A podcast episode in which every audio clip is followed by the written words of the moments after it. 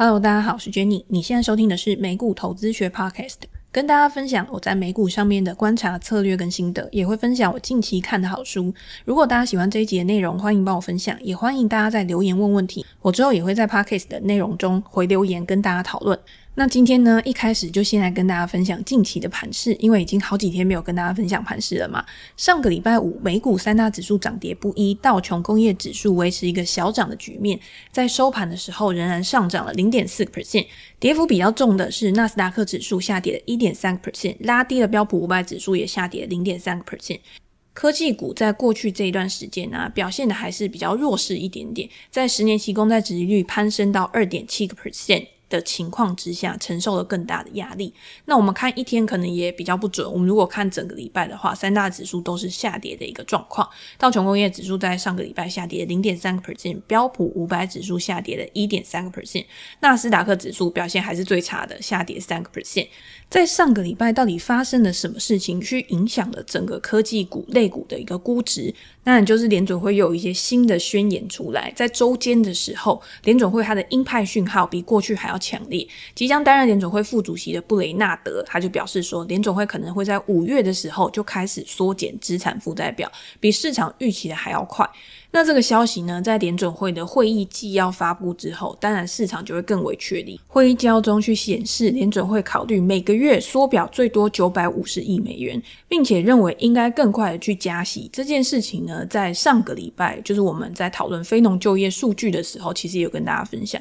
在非农就业数据出来，就大家看到就业市场还是这么的强健，这么的扩张的情况之下，市场对于升息两码的这个预期呢，本来就已经来到了七十 percent 之上。那现在呢，可能已经来到八十 percent 之上。如果大家去看全年就是加息的幅度的话，也已经达到了十码左右的这个位置。所以整个市场呢，目前看起来就是，哎，我联准会就是一定会紧缩。那在紧缩的情况之下，在未来市场上面的资金越来越少，殖利率开始上升。那殖利率上升呢，会影响到很多个层面嘛。那有没有可能会去影响到整个股市的估值再次的不断下调？又或者是更严重的是去影响到经济衰退的这个情况？大家在听我讲的时候。是不是觉得，诶，怎么好像有一种很恐慌的感觉？感觉好像有一种空头即将要来临的感觉。我会觉得，其实市场上面它并没有到这么的悲观。但是你说，在一个这么长时间的一个上涨，甚至在过去几个礼拜，其实已经连续三个礼拜美股都有一个大反弹的一个情况。那在这个礼拜呢，稍微的整理一下，稍微的休息一下，然后酝酿一些能量在往上，这个是有可能的嘛？但是在现在这个阶段，市场担心的永远都不是我们已经知道的事情，已经释放出来的讯息，而是在意料之外的事情才会去导致市场上面又产生一个恐慌的情绪。所以我觉得这个礼拜呢，大家可以关注一下，也有一些重磅数据要公布。第一个就是消费者物价指数，然后像生产者物价指数啊，然后到十四号的时候，十四号应该会公布零售销售的数据跟消费者信心，这些都是蛮重要的数据，去影响到整个市场的一个运作。那大家在观察这些数据的同时呢，了解整个总体经济的一个趋势。另外呢，你还要去感受整个市场的一个氛围。这个市场的情绪，它一定会去影响到每一个参与者他做出来的行动。最直观的就是，我今天如果有恐慌的感觉，我觉得未来还会再更差的话，那我是不是就会去卖出手上的持股？我如果对于未来很乐观的话，我很看好未来的前景，认为说再差不过就是这样子。联总会现在十码的一个升息预期，可是如果到了下半年又有任何的变数的话，最坏也不可能超过十码，搞不好在下半年就有可能开始因为通膨趋缓。而造成联准会它的升息步调也会开始趋缓，这些呢都是你需要去边走边看的。那你把它转换到现在的一个盘势上面，其实也是现在盘势上面就是我今天没有坏消息，可能就是一个好消息，那我股市就还可以顺顺利利的稳步上涨。但是如果今天突发出来一个新的消息或者是新的一个冲击的话，那那个震荡是很大的。那你今天一上一下一上一下，它会形成一个上下震荡的局面。那在中间这个过程当中，有没有可能去找到一个获利机会？其实还是有的，就是跟我们的操作习性不同嘛。有些人他就是只会做多头，他就是在多头上面，我就是一直买，一直买，一直去追高。可是这种方式呢，如果你今天碰到的是震荡盘，碰到是盘整盘的话，会做的很痛苦。所以这段时间有很多人，很多的读者来问我说，为什么我一直不断的在停损，不断的在停损，感觉好像停损没完没了？因为就是一直假突破，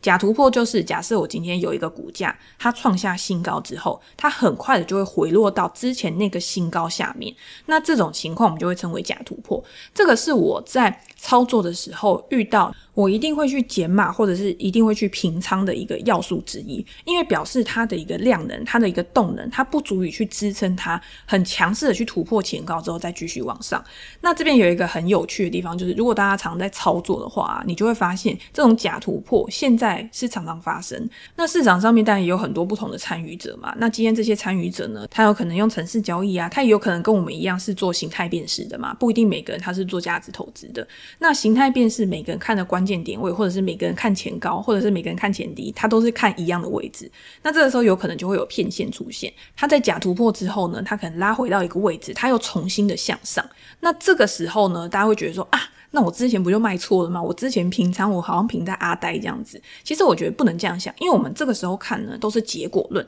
就像我们一笔成功的投资，我们每次在看成功的投资的时候，我们都会觉得说，那都是我自己在判断、在评估的时候。选择正确，思考正确，逻辑正确，才会达到这种成功的一个成就。但是你有没有想过，就是如果你今天同样的方法，譬如说你十个逻辑，然后十个推导的过程，你买了十家公司的股票，但是可能一半一半，就是一半是赚钱的，一半是亏钱的。那你赚钱的这些呢？你赚到的获利是多少？亏损的部位呢？有没有总计起来是少于你赚钱的这个部位？这个只是思考的第一步。第二步呢，就是为什么我们要去写交易记录？很重要的原因就是这五档。成功的投资，它上涨的原因是不是都真如你的预期？你是不是真的就是预言家？每一档它上涨的因素都是因为你预测对了，因为你评估对了，所以才产生这样的结果。那在这样子不断重复的去记录之后啊，我们就会发现一件事情，就是有的时候你做了正确的决定，但是并不一定是因为你有一个正确的推导过程，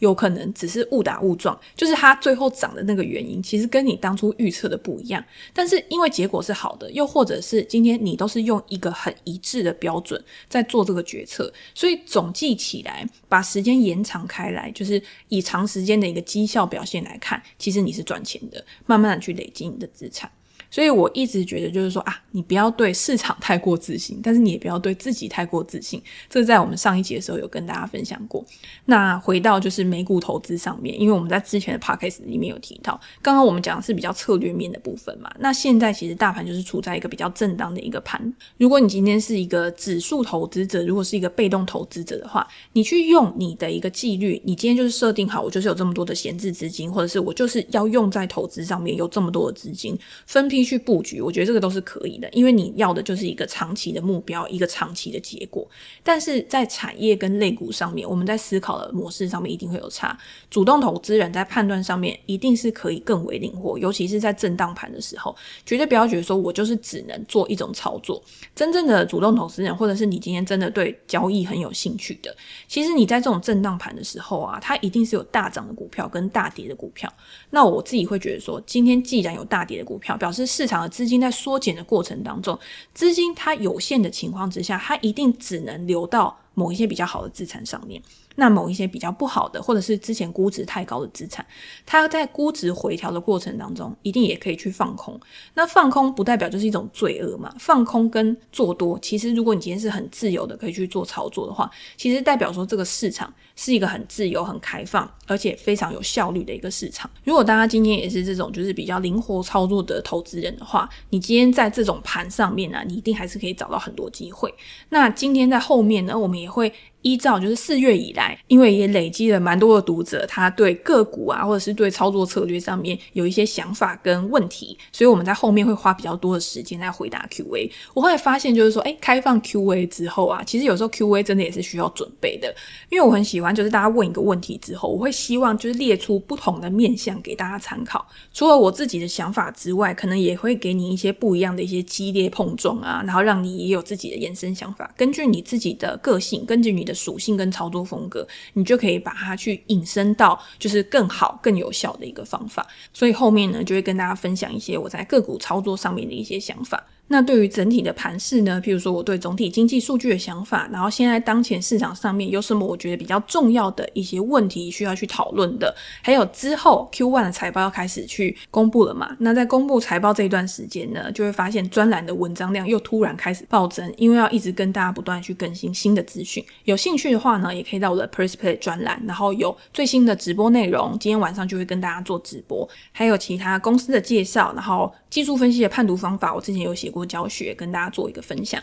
有兴趣的我把链接放在资讯栏，大家可以去点一下。那现在呢，我们就来回答读者呢跟听众比较重要的一些问题。其实不是重要啦，我基本上都会每一个都回。那有一些问题呢是跟生活有关的，或者是跟你的理财啊，不一定只是跟投资有关的。那有一些可能就是跟美股投资比较相关的，会比较多元化一点。好，那第一位的听众呢，他叫 Jun Chang。他说：“希望早点买到房子，那也希望你赶快买到房子。我从去年开始听你的 podcast，每集必听。会听你的 podcast 是因为跟妈妈吵架，婆媳相处问题，再加上有小孩，所以想要搬出去住。看了很多间房子，但新竹便宜的房源真的很少，有些快要签下去，但老婆始终觉得太贵，不想负债太多。再加上自己也快四十岁。”存款达不到喜欢房子的头期，之前因为去很多国家玩也花了不少钱，觉得应该要好好理财了。目前有一个零存整付当小孩的教育基金，还有一些美国大盘的 ETF，不过收益还没转正。去年底买了一些成长股都很惨，目前积极买入 QQQ、SPY、VT、AAPL、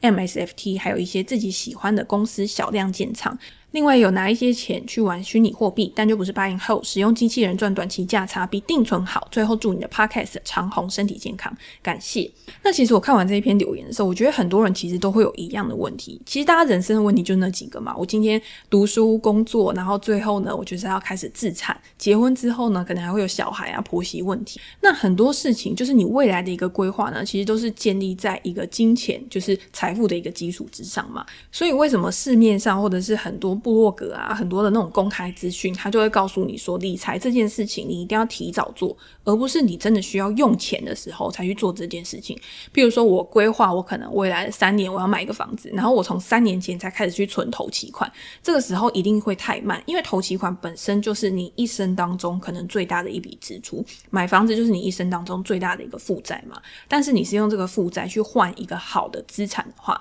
其实对你未来的一个资产增值是有帮助的。那重点就是说，你有多早开始执行投资理财这件事情，跟随年纪的增长，复利这个力量呢，虽然说听起来很像是老生常谈，但是你随着年纪的增长，你一定更可以感受到这种财富累积的威力。把每个月的薪资或者是你的本业所得切成几个部分。那一开始的时候呢，第一个部分就是你每月的固定支出，那这固定支出可能就是你的房租啊、水电啊，或者是其他的一些消费。第二个呢，就是你每个月变动支出，这个变动支出是可以随着你的呃意愿。去做一个调整的，比如说我可能想要多买几件衣服啊，我可能想要出去玩啊，或者是我跟朋友去交际应酬啊，这些东西是在你可控制范围的。如果你今天想要多存一点钱的话，你当然可以把这些变动指数去把它缩小，那你就可以把更多的资金去投入到第三个部分。也就是具有生产力的一个资产上面，买股票、买基金、买债券、买房子，这些这些未来都可以为你带来现金流的资产。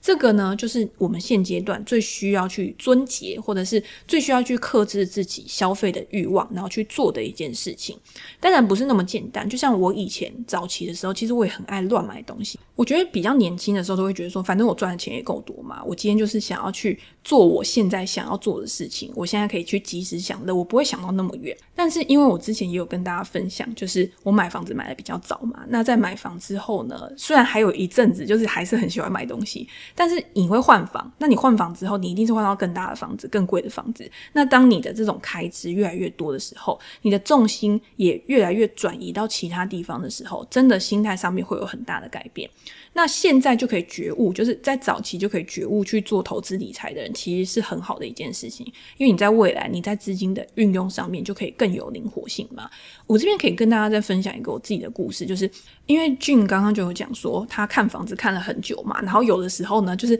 已经快要签下去了，但是就是临门一脚，然后老婆可能觉得太贵，不想负债太多，然后就流标这样子。其实我在以前啊，也有发生过这样的情况。我觉得买房子，如果今天是夫妻共同去处理这件事情的话，真的会有很多，譬如说意见不合啊，或者是看法不一致的点。但是要买到一个好的房子，因为这个是你们要住很久的一个房子，所以一定要找到彼此之间一个磨合点。在你们去看的时候啊，你们就想好说，诶，你们未来的房子要是什么样子？那我在以前看房子的时候，其实一开始的时候，大家去看房，大家会觉得说，诶，我现在就是去可能房仲，或者是我就到处去逛逛，然后房仲丢给我什么房子，他推荐给我什么房子。然后我就去看，然后喜欢就买，不喜欢就不买。可是久了之后，你就会发现，去找房仲啊，你自己一定要做很多的功课，你要给他一个很具体的条件，譬如说我的坐向、我的评述，或者是我今天就是要在哪一个学区。这个东西是节省双方的时间，让他也可以找到你想要的房子。而且房仲有很多房子，他们是没有放到网络上面，他们其实在私底下，他们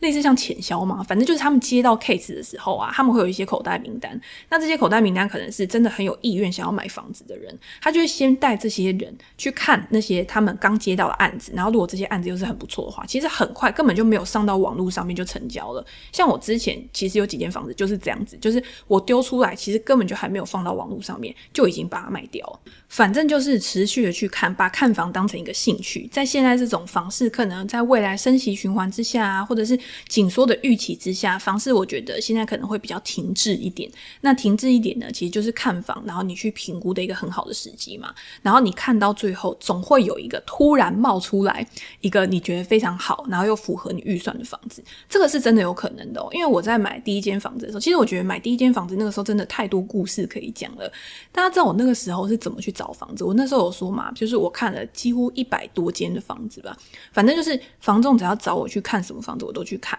然后每一次去看呢，就会觉得啊，这间房子好像还不错，但是呢，就是那个窗户好像有点太暗，里面光线好像有点不好，这个格局好像有点差，这个户数呢好像太多了，觉得有点乱。就是你永远都会觉得说进去就是有那么一点点就是不对劲，或者是就是有那么一点点没有办法达到你的预期。结果大家知道我最后是怎么找到我第一间我最喜欢的那个房子？不是最喜欢，至少在我心里面留下深深的印象。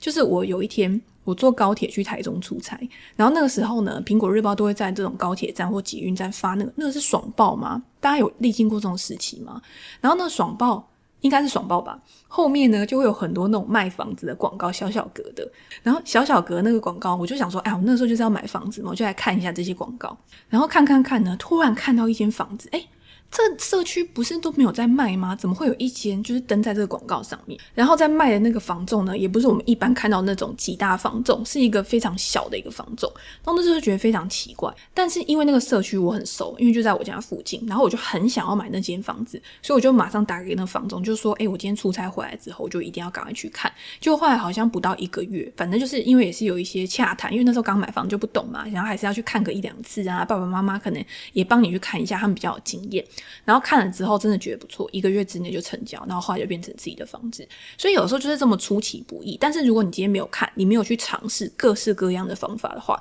你就没有办法达到你原本预想的一个目标。那有没有可能那个时候还是会买房子？当然有可能，但是可能就会退一步求其次，然后买到一个自己不是那么喜欢的房子。但是我觉得两个人就是夫妻之间双方都喜欢是很重要一件事情。你一进去的时候，那个房子给你的感觉啊。以前我都觉得说房子看缘分，好像是一件很老梗啊，老人才会做的事情。但是你看房子看久了之后，你真的会知道，你进去那个房子就是跟你讲说啊，买我吧，买我吧那种感觉。好，我觉得这一题好像我们就已经讲很久了。我今天还抓了好几个题目，所以我们赶快好了。下一个问题呢是听众朱罗山可比，他说真的是干货满满的节目，很喜欢讲书的部分。我有两个问题：价值投资的公司价值要用什么样的方法估算？第二个问题是到底如何停利？谢谢你。这个问题其实我们之前分享过很多次，那在这边可以跟大家再重新讲个架构。价值投资到底是用什么方法估算？但是我也要提醒大家，就是大家一直去了解这些方法跟理论，像我们看了很多价值投资的书，看了很多这种财报分分析的书，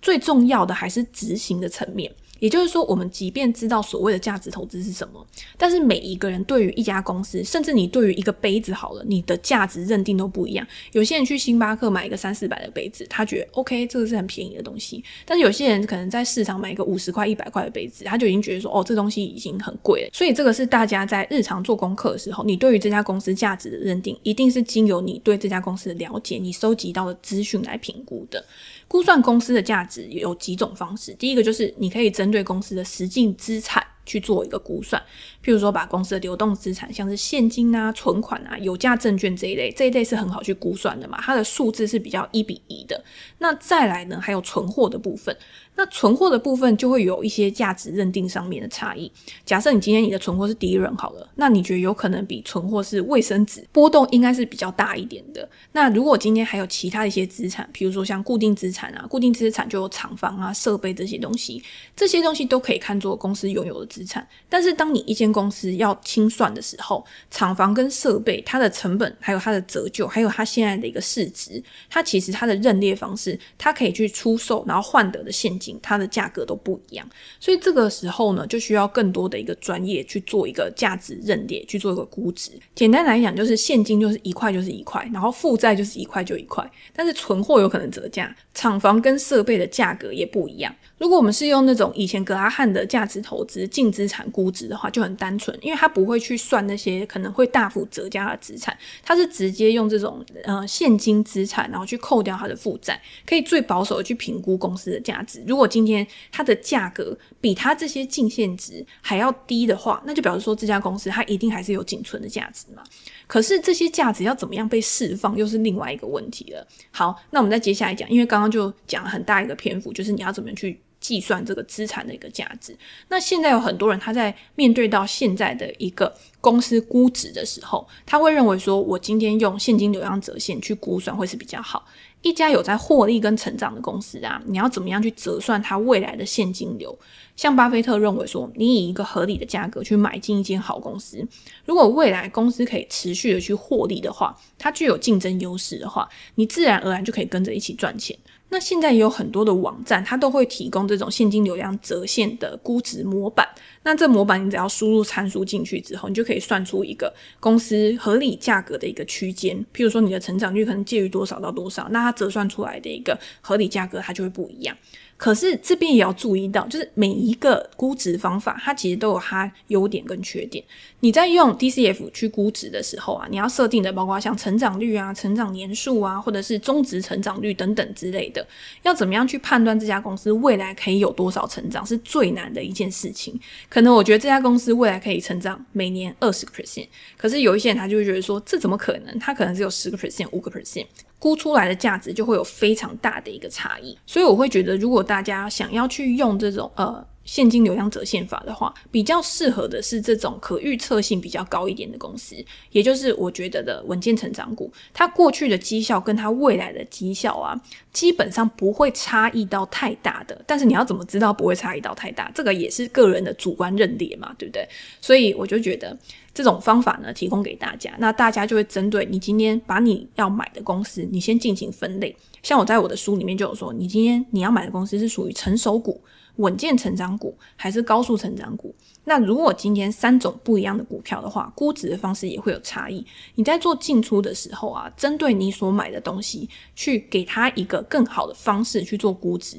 那这样子你在出场的时候，你在进行你的策略规划的时候，其实也会更理性、更有逻辑，可以去进出市场。好，那我们再来回答下一个第三位听众的问题，花花秋。他说：“谢谢 Jenny，我是刚进场买美股的小韭菜，我是跟着巴爷爷买 OXY 石油股，西方石油，也只买个位数股。其实自己本身是喜欢稳健大型，像 AAPL 苹果，或像台股，我只买中华电、红海。请问 Jenny，西方石油是值得长期投资的吗？比较没时间去看财报，英文也不是很 OK。Finviz，我是用您的筛选教学，谢谢 Jenny。好，那西方石油这家公司呢，其实如果有在做美股的，应该都不会不熟悉。”但是因为最近巴菲特又重新买入了很多西方石油的股份嘛，所以有更多的美股投资人他去关注到这家公司。如果以巴菲特的角度，以波克夏那个内部的视野啊去看的话，他会做出这个决策，一定是他们认为在未来很长的一段时间，西方石油是具有成长前景的。但是他们用什么样的方式去评估，我们也很难具体的去了解。西方石油主要是石油跟天然气的探勘开发和生产嘛。那他在二零一九年去收购了阿纳达科石油之后，这个也跟巴菲特有一些渊源嘛。那个时候我就有写一篇文章，就是巴菲特他就是提供了资金给西方石油，然后拿到了我记得八趴还是十个 percent 的特别股吧。所以这一笔投资，其实我个人会觉得说，哎，就是一个稳赚不赔的投资。那西方石油他在收购了这家公司之后呢，他就是是可以去把它的业务范围去扩大，借由收购去巩固自己的规模优势。他手上就会有很多有充沛资源的一些土地可以去做开发嘛。那回到就是这家公司西方石油到底可不可以去长期投资？我个人会觉得，以短时间短期来看呢、啊，因为为什么现在它可以涨了这么多？第一个就是能源的价格一直不断的去上涨，对于它的获利有很大的帮助。那它这些获利呢，其实它不只是去回馈它的股东，可能回购股票这些，它还去还了它之前就是因为要去并购而举债的这些债务。那这些对于公司的体质，对于公司的本质来讲，一定是一个正向的一个发展。可是这个东西有没有已经实际的去显现在它现在的一个股价上面？未来的股价可不可以去持续的往上发展？第一个就是油价可不可以去支撑在现在这个阶段嘛？如果它今天还可以支撑一段时间的话，其实对公司来说可能是。可以维持一段时间股价还不错的一个表现，但是第二个就是，如果未来油价下跌了，或者是呃天然气的价格下跌了，这些变化呢会去影响公司最主要的一个因素。所以我觉得还是要每一季去关注公司的一个财报表现。如果你今天不能去关注财报的表现，不能去关注管理层对于未来景气发展的预期的话，那有可能它就不是一个很好去长期持有的一个标的。其实这个概念跟中华电这类公司很像嘛。中华电为什么会去买它？一定是因为它营运具有稳定性，获利具有持续性，然后可能有一些特许权啊，股息的发放可不可以持续？不会不会我今年发一块，明年发零点五，后年发零点二，然后再后年。他又赚了很多钱，所以他又发个三块啊，或什么之类的。通常呢，这样子大幅起伏，你很难去预测它未来的股息发放到底是会一个怎么样的情况。那美股有很多公司，它其实是会今年配一块，明年可能会成长个六个 percent，然后配一点零六，然后下一年再成长六个 percent，然后再下一年再成长六个 percent，是每年会这样持续股息成长的公司，然后持续个四五十年以上。像可口可乐啊、宝桥啊、Three N 啊，都是这样子的一个公司。那大家去听到这几个名字，你就知道这些公司。通常是属于这种必须消费或者是有持续性需求的公司，它现金流才可以一直不断的这么稳健的一直流入，才可以去支付每一年不断成长的一个股息。那通常呢，我去评估一家公司可不可以去做长期持有，第一个就是看它的营运稳定性，第二个就是看它未来的一个成长性。那如果兼具两个，当然是更好，就是稳健成长股，那也是更好去长期持有的一个标的。那提供给大家参考。好，那下一位的听众呢是 David 一一二三。R O 四七四一零六，这是什么摩斯密码吗？听到 Jenny 会回答留言，就赶快来报道了，因为我是因为 Jenny 而开始踏入美股的。这真的常常听到大家讲说，诶，因为听了我的分享，然后开始踏入美股，我觉得真的是一件很幸福的事，对我来说啦。每周最期待的事情就是收听 Jenny 的 Podcast。希望这么好的频道让更多人知道，对，大家赶快帮我分享。然后想问问 Jenny 最近对于 AMD 被降评的看法是什么？之前有遇过 Airbnb 被降评之后当天大跌，但是一周之后又创新高了，让人觉得不知道是不是机构在恶意压低价格吸货。看着 AMD 降评理由，觉得不是很合理，但股价一路跌也是会心里慌慌的。想请教 Jenny，大开市感恩。这一题到现在才有机会回复。最近半导体类股啊，真的是还蛮惨的。如果大家有在观察费半指数的话，最近一个礼拜下跌了七个 percent，近一季的跌幅达到十七个 percent。而相比于纳斯达克指数，纳斯达克一百指数最近一个礼拜下跌三点五个 percent，今年以来下跌十二个 percent。半导体类股真的都是比较惨的，它。比纳斯达克一百的指数跌幅还要多了大概一倍嘛，所以也会让很多人觉得半导体类股现在到底是发生什么事情？持有半导体类股在手上，可能真的会有一点慌张，或者是不知道该怎么办。之前我们有提到半导体，其实大家在看的啊，都是一些主要的龙头股。龙头股只要表现不好，对于未来半导体景气有疑虑的话，影响到的不是只是这些公司而已，是去影响到整个供应链的公司嘛。它整个产业的联动性其实是很大的。目前的问题呢，我觉得最大还是在于第一个就是供应链问题嘛，它没有办法去做很好的供货。第二个呢，就是 PC 手机这些消费的消费产品的动能降温，也是之前巴克莱他去调低 AMD 的股价的一个原因。那那个时候呢，他就有说，哎，今年虽然说 AMD 可以从数据中心市场还是可以获得不错的成长，他认为 AMD 它的一个营收年增率还是可以达到三十个 percent 以上啊。但是因为预计二零二三年个人电脑或者是游戏它的一个终端市场趋缓，然后他才去下修 AMD 它的一个营运表现。那你去看 AMD，它在这段时间其实大盘反弹，整个市场反弹，它也有跟着去反弹，但是它还是处于一个比较弱势的一个局面嘛。到了现在，就是前两天的时候，又看到个消息，就是有分析师又再跳出来了。这次不只是 AMD，比如说像 NVIDIA、Intel 啊，都一并成为被调降目标价的一个对象。原因是因为他们看到 Q2 这个产量就是减产的问题。我觉得还是因为就是整个供货啊、供应链状况啊，我觉得都还是处在一个非常。拮据的一个状况，所以在电脑消费性或者通讯市场这些需求趋缓，这些分析师认为说，在 Q2 可能表现的会不太好，等到下半年的时候，这些需求啊，或者是这些状况才会开始回温回稳。你就会看到，就是在市况不好的时候，然后开始分析师就会出来讲一些比较悲观的言论，或者是比较看不好的言论。那我自己对于分析师的一个目标价，或者是分析师的一个看法，我都是当做参考而已，不会变成我主要去进出的一个依据。可是有的时候你就会发现，就是说这个分析师他们在发表他们的一些声明，或者是发表他们的一些研究报告的时候，对于股价一定它是影响还是很大的。那如果你今天对这家公司有信心的话，或者是你当初的持股成本很低，其实你不用太去理会短期市场上面的一个波动。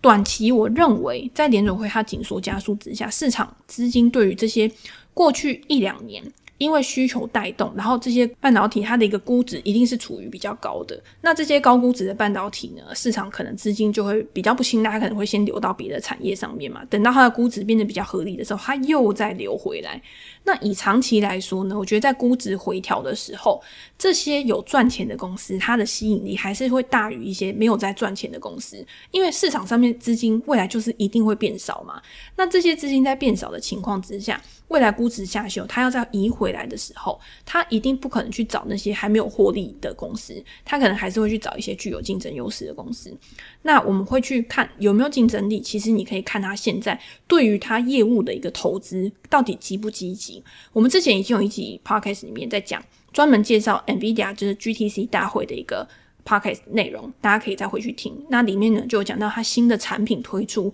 它未来的应用是什么？那 Intel 跟 AMD 呢，在未来也会有很多新规格的产品出笼。AMD 最近为了要布局它未来数据中心业务的一个成长，它也宣布以十九亿去收购一个 DPU 厂 Pensando。那这个东西呢，就是为了要补足它原本比较缺乏的一块，再去扩大它在资料中心未来的一个市占率跟成长。所以你会发现，就是说这些公司它都还是很积极的在去巩固它的一个竞争优势。这一块呢，虽然说你说参与者早，可是竞争还是很激烈的嘛。那竞争这么激烈的一个情况之下，你一定就是必须要去花费资本去投入。你今天没有花费资本去投入，你在未来有可能你在起跑点或者是你在竞争上面就会落后。那这东西不是说哦，我短期落后。没关系，我之后再追就好。有的时候它就是一个很深远的一个影响。不然大家想，Intel 为什么现在这么努力的，一直不断的再去开拓它的一个新产品线，或者是再去提升它的一个产能、良率的一个能力，其实也是一样的原因。所以这个就提供给大家做一个参考。我觉得在半导体这些公司的投资上面，其实长期的发展我都不会太担心。那最重要的就是说，你今天买进的成本，你今天买进的价格是多少？那有一些投资人呢，你今天看好，反正我就是报，然后如果今天下跌，我就是买。可是有一些投资人，他是属于比较动能的，或者他做比较波段的，那他可能就会在这种资金动能比较差的时候，他可能就会去减码，然后在资金回来的时候呢，他可能就会再加码，因为他们涨起来其实也是很夸张的嘛。所以就是根据你自己的一个操作方式，你去找到一个对你来说最舒服的。操作方法，然后来帮助你可以有一个更好的获利。大型股，我还是提醒大家，就是我自己在看的时候，反正我觉得年线就是很重要的一个多空分离。那在年线的部分，因为它也是一个很重要的压力跟支撑嘛，所以在这边呢，我觉得去震荡其实是很合理的一件事情。但是你今天在买进的时候，你下档你的亏损、你的风险承受度到底最大可以承受到多少？以这样子的方式去反推，你可以下多少部位？这个对大家来说应该是比较简单可以去操作的。好，那我们最后一个问题，因为现在时间已经超过半个小时嘛，上次有人说超过半个小时四十分钟会让大家想睡觉，所以我们就大概抓在这个时间以内。Jenny 大大是美丽与智慧的化身，这个是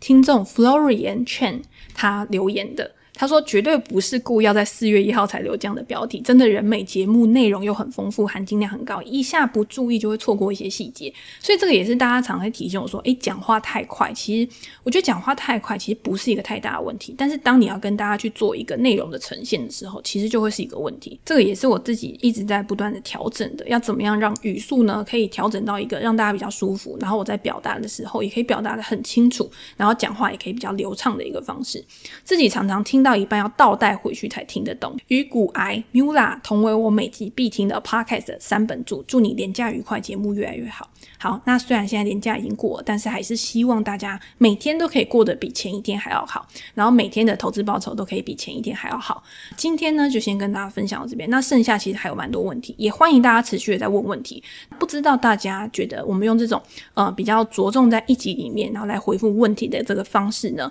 大家喜不喜欢？那也欢迎在留言的地方告诉我。我们之后呢，内容也可以再有更多不一样、多元化的调整，然后跟调整到一个大家都很 happy 的一个状况。因为我会觉得说。Podcast 其实是用来跟大家聊天啊、分享资讯啊，各式各样不同的方式，然后很好的一个管道。那今天就先跟大家分享这边喽，我们下次见，拜拜。